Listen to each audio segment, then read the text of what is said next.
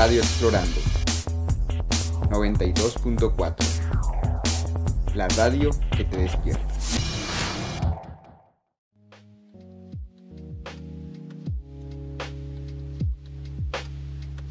Un saludo muy especial para todos nuestros oyentes. Esperamos que se encuentren muy bien desde donde sea que nos estén escuchando. El día de hoy, en nuestro programa Alimentos para el Conocimiento, estaremos sumergiéndonos en el tema de la arquitectura, y no solo en su importancia estética, sino en su rol social. Esperamos que les guste.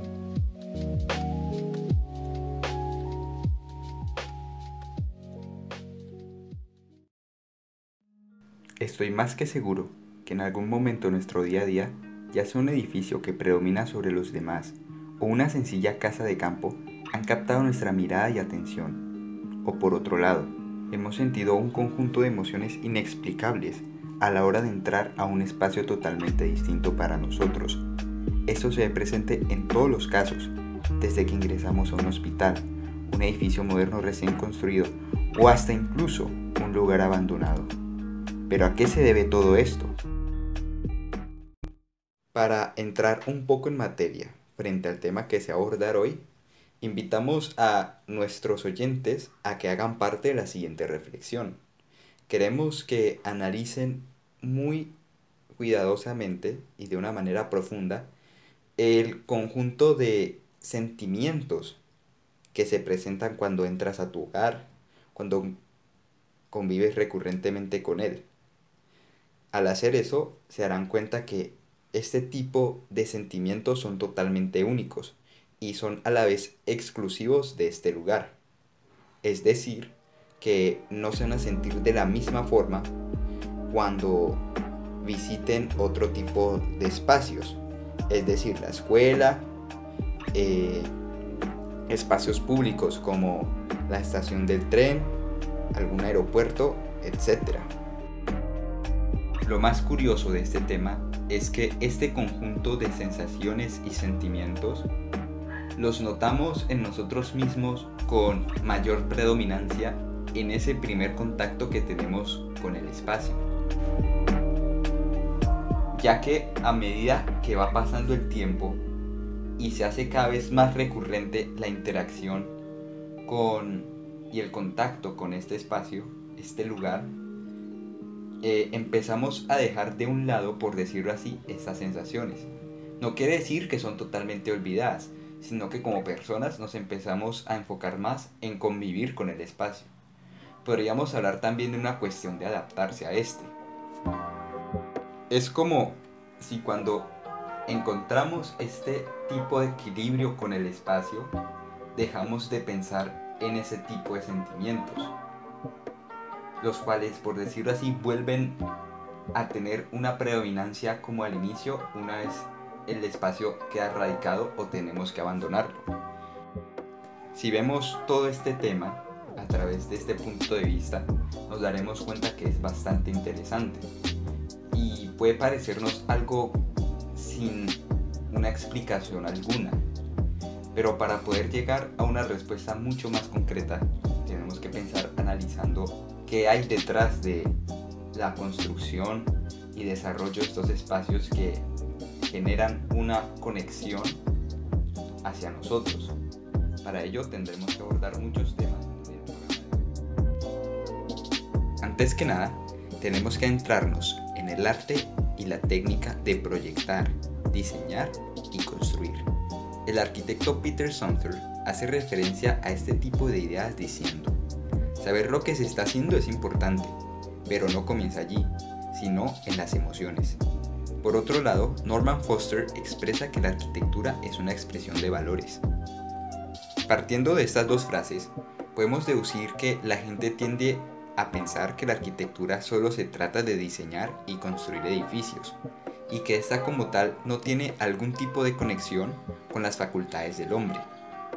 Es debido a este tipo de premisas que como sujetos no comprendemos por qué se presentan este tipo de sensaciones, sentimientos y emociones a la hora de interactuar con un espacio que a simple vista no nos parece estar conectado con nosotros mismos o incluso con nuestro ser.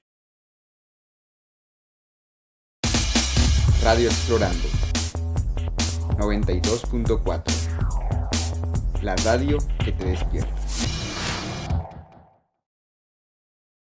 Ahora bien, tenemos que considerar que el arquitecto no solo tiene la función de levantar un rascacielos, sino que también debe plasmar en este las necesidades espirituales del hombre, siguiendo así también lo que siente su ser.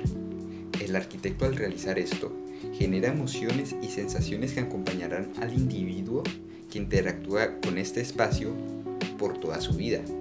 Pero no solo eso, también genera conciencia y reflexión frente a todo tipo de fenómenos. Para lograr que nuestros oyentes se sientan más identificados con este tema, vamos a analizarlo dentro del ambiente escolar del Colegio Jefferson, ya que gran parte de nuestros oyentes hacen parte de esta institución. Antes que nada, el arquitecto al diseñar una estructura como nuestro colegio debe pensar en los materiales, debe considerar cuáles son los más eficientes en términos de rendimiento, precio con respecto al presupuesto y sobre todo su estética, Aparte, también debe pensar en cómo este nuevo espacio se va a relacionar con el ambiente en que va a ser construido. Todo esto para que haya un fino equilibrio entre estética, eficiencia y viabilidad. Sin embargo, las cosas no paran ahí. Las ideas del subconsciente del diseñador, es decir, todas estas facultades que representan sus sentimientos y lo que quiere transmitir con su obra, también juegan un rol sumamente importante en esta decisión ya que cada color, ladrillo, teja, tipo de madera, etc., contribuye a la transmisión de sus sensaciones a aquellas personas que van a visitar este lugar. En términos generales, cuando un arquitecto se encamina a desarrollar su proyecto, en este también intervienen lo que son sus perspectivas más humanas. Esto quiere decir que su sensibilidad emocional, sus propósitos y sobre todo sus sentimientos frente a lo que quiere hacer y lo que quiere alcanzar con su proyecto se ven presentes en la decisión de qué camino debe tomar este, ya sea qué tipo de materiales va a seleccionar o en qué lugar va a ser construido. Al hacer esto, el arquitecto deja plasmado en el proyecto su humanidad. Y es por esta razón que se presentan los conjuntos de pensamientos que hemos mencionado previamente. Radio Explorando 92.4 La radio que te despierta. Con los materiales definidos ya se ha hecho un gran paso. El siguiente corresponde al diseño en sí de la estructura. Es importante remarcar que todo eso va de la mano con los materiales, ya que eso representan a menor escala la intención del arquitecto, y ahora el diseño lo hará, pero en un plano mayor. Para llevar a cabo el diseño, el arquitecto debe aprender a jugar con el espacio, y así manejarlo de la manera más eficiente e innovadora posible. Esto es vital, ya que en esto se basa principalmente la percepción que va a tener el espectador sobre la estructura. Incluso el más mínimo detalle puede favorecer o desfavorecer crucialmente la apariencia del diseño. Ya teniendo la idea del espacio clara, el diseño también debe tener una conexión con su medio.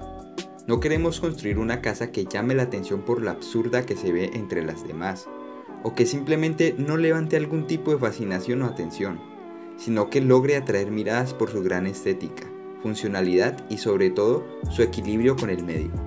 Todo eso debe ir de la mano con su intención. Sin importar las condiciones, el arquitecto no puede desviarse de su propósito principal al hacer la construcción. Por lo tanto, siempre tiene que estar buscando medios para lograrlo. Eso claramente también implica que debe tomar muchos riesgos. Esos riesgos pueden resultar en increíbles triunfos, o en un fracaso absoluto.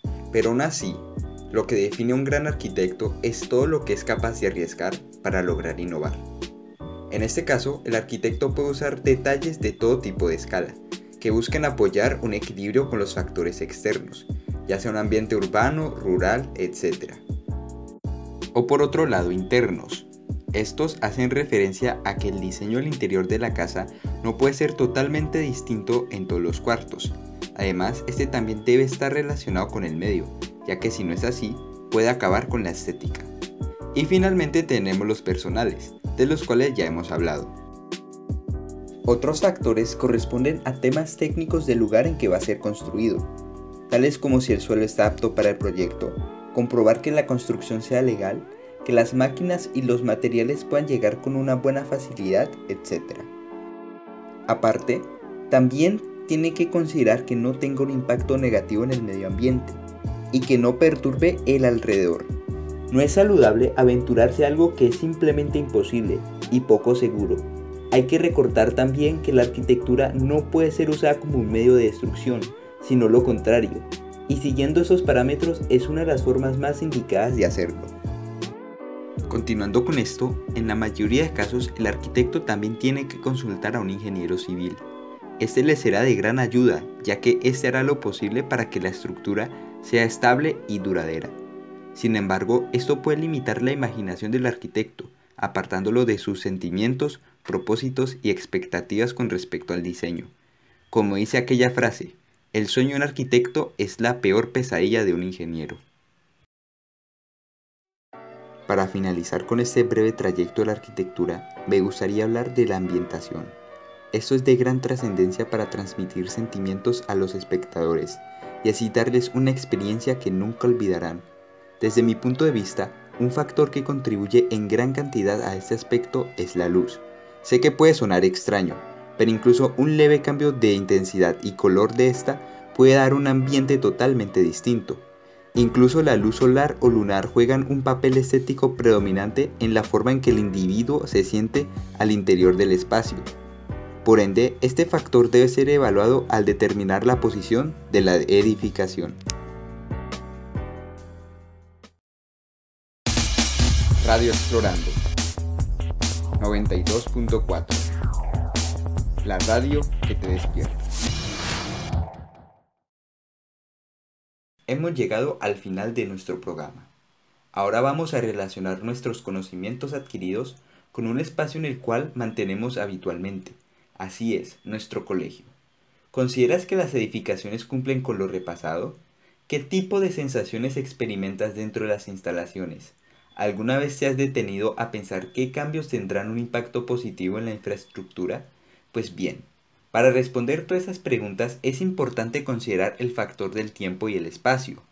Para estudiantes de hace ya unos años, el diseño estructural del colegio era perfecto, pero en el presente para nosotros quizás ya no sea así, y probablemente sentimos otro tipo de sensaciones al interactuar dentro del complejo. Aún así, a pesar de todos los cambios que se hagan, ya sean remodelaciones, la esencia del arquitecto no se puede perder. Nos encantaría saber lo que piensan del programa de hoy y además las respuestas a las preguntas que hemos planteado. Por eso, recuerden enviarnos sus opiniones a nuestras redes sociales. Pueden encontrarnos en Instagram con los usuarios arroba Jefferson Transmedia y Pensamiento Espacial. Nos vemos en una próxima edición.